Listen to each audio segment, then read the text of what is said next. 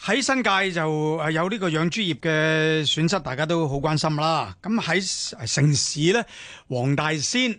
呃商場嘅損失呢，相信大家亦都係好深刻嘅，因為我我哋見到嗰個商場裏邊，哇，浸到成嚇成個地庫嗰層都冇晒嚇。係啦，誒特別誒呃零舍搶眼嘅就係一一間即係夏冰呢個茶餐廳嗯嗰個嘅係標誌啊，露出淨係得翻個標誌露出呢個水面。呢個電影情節嚟㗎，你係啦，呢個情況係點咧？咁樣嚇，誒物業嘅管理方面啊嚇，係領領展又有啲乜嘢跟進呢？咁依家我哋請嚟領展香港物業及停車場管理董事總經理黎漢明先生，黎先生。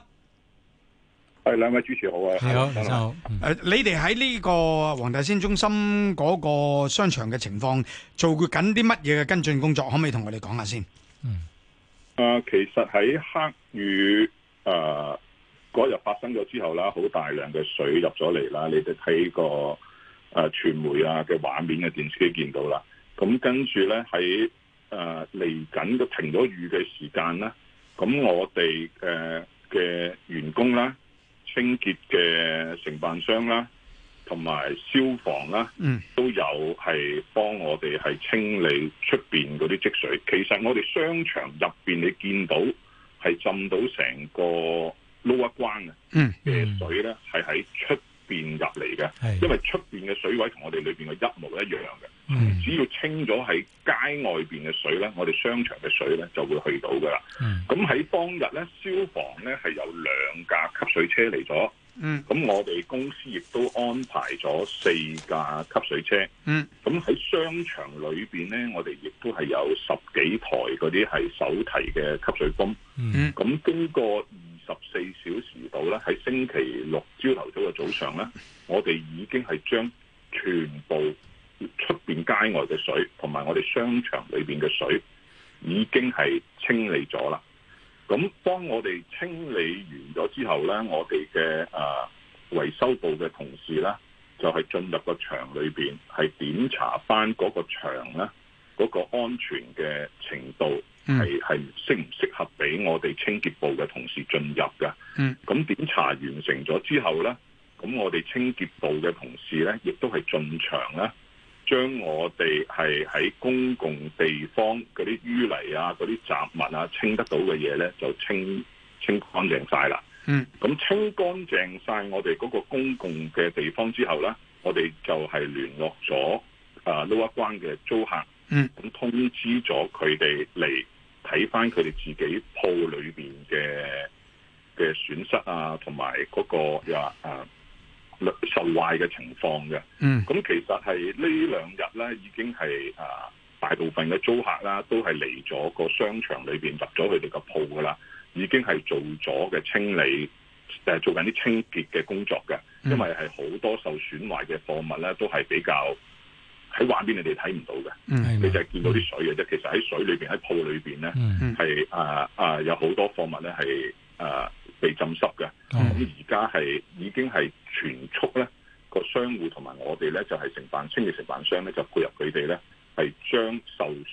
浸壞咗嘅貨物咧就係搬嚟個鋪，啊因為你擺得浸得太耐啊。嗯會有異味啊，會有發臭啊，同埋正話你都提過有食肆喺裏邊嗯嘅，有食物嘅，已經下邊係有啲櫃係冇電噶嘛，咁你又係唔可以儲存太耐，嗯咁影響其他樓層就唔好噶啦。係咁誒、呃大部分嘅清潔工作咧，而家係進行緊嘅，已經係有大概係今日中午咧，已經係有三分一嘅雜物咧，已經係清理咗噶啦。嗯咁我哋誒個誒目標咧就係應該係聽日咧嗯內咧就將所所有誒、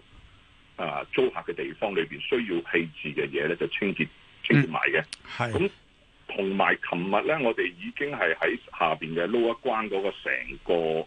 呃商場裏邊咧，就係、進行咗嗰個消毒啦，嗯確保我哋嘅工作人員啊，包括商戶喺裏邊進行誒、呃清潔期間咧，嗯啊唔會係係有受到有咩感染咁樣嚇。其實而家影響最大嗰層係咪叫做下層地下層啊？可唔可以咁講係啊？啊，其其實佢唔係地牢嚟㗎，係啊係，佢有啲全部就係地庫，應該就唔係地庫地庫嚟㗎唔係嗬。地庫嚟㗎。嗯其實佢嗰個正門咧，嗯正正係對住黃大仙係係係廟所以哦係準地鐵站嘅，係嗯準確啲講，應該係下層嘅地下層啊。嗯咁係啦，冇錯冇實錯。在誒、呃今次受影響嘅有幾多個店鋪嘅誒商户咧？有幾多個數目咧？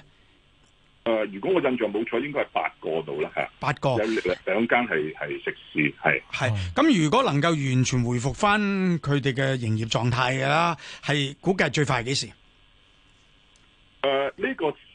誒時間，我今日而家呢一刻我答你唔到嘅。而嗯家最重要咧，就係要將個雜物受損嘅嘢搬晒出嚟嗯棄置咗。咁係而家我哋嘅目標就係盡快係恢復翻嗰個誒嗰個硬件啊。嗯。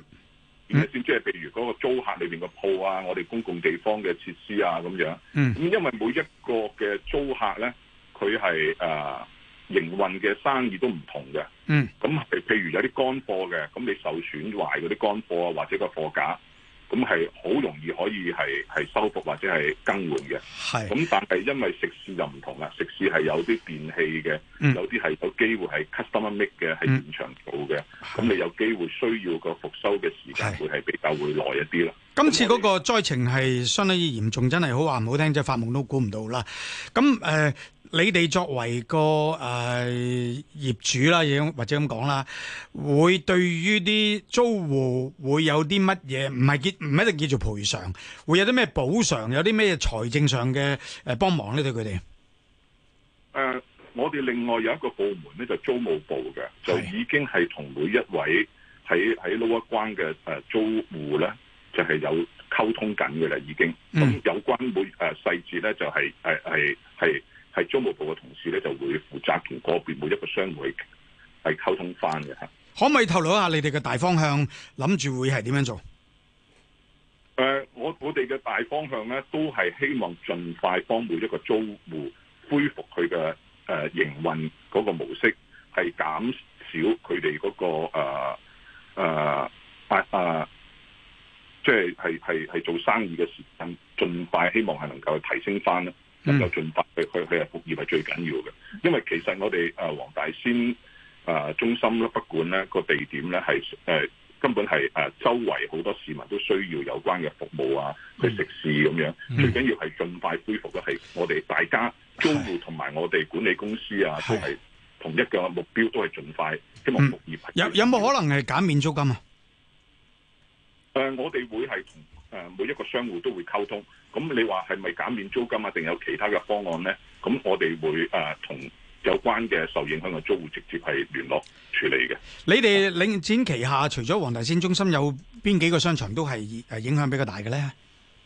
呃最主要會係誒、呃、環翠停車場啦，嚇、咁係誒嗰度係有誒十三架車受到影響嘅。嗯嚇，咁、包括時租同埋月租，咁誒、呃但係有誒、呃有幾架咧，我哋又聯絡唔到嘅車主嘅四架，嗯咁我哋就要揾警方咧，就係、要聯絡翻嗰個車主，因為佢係時租嘅。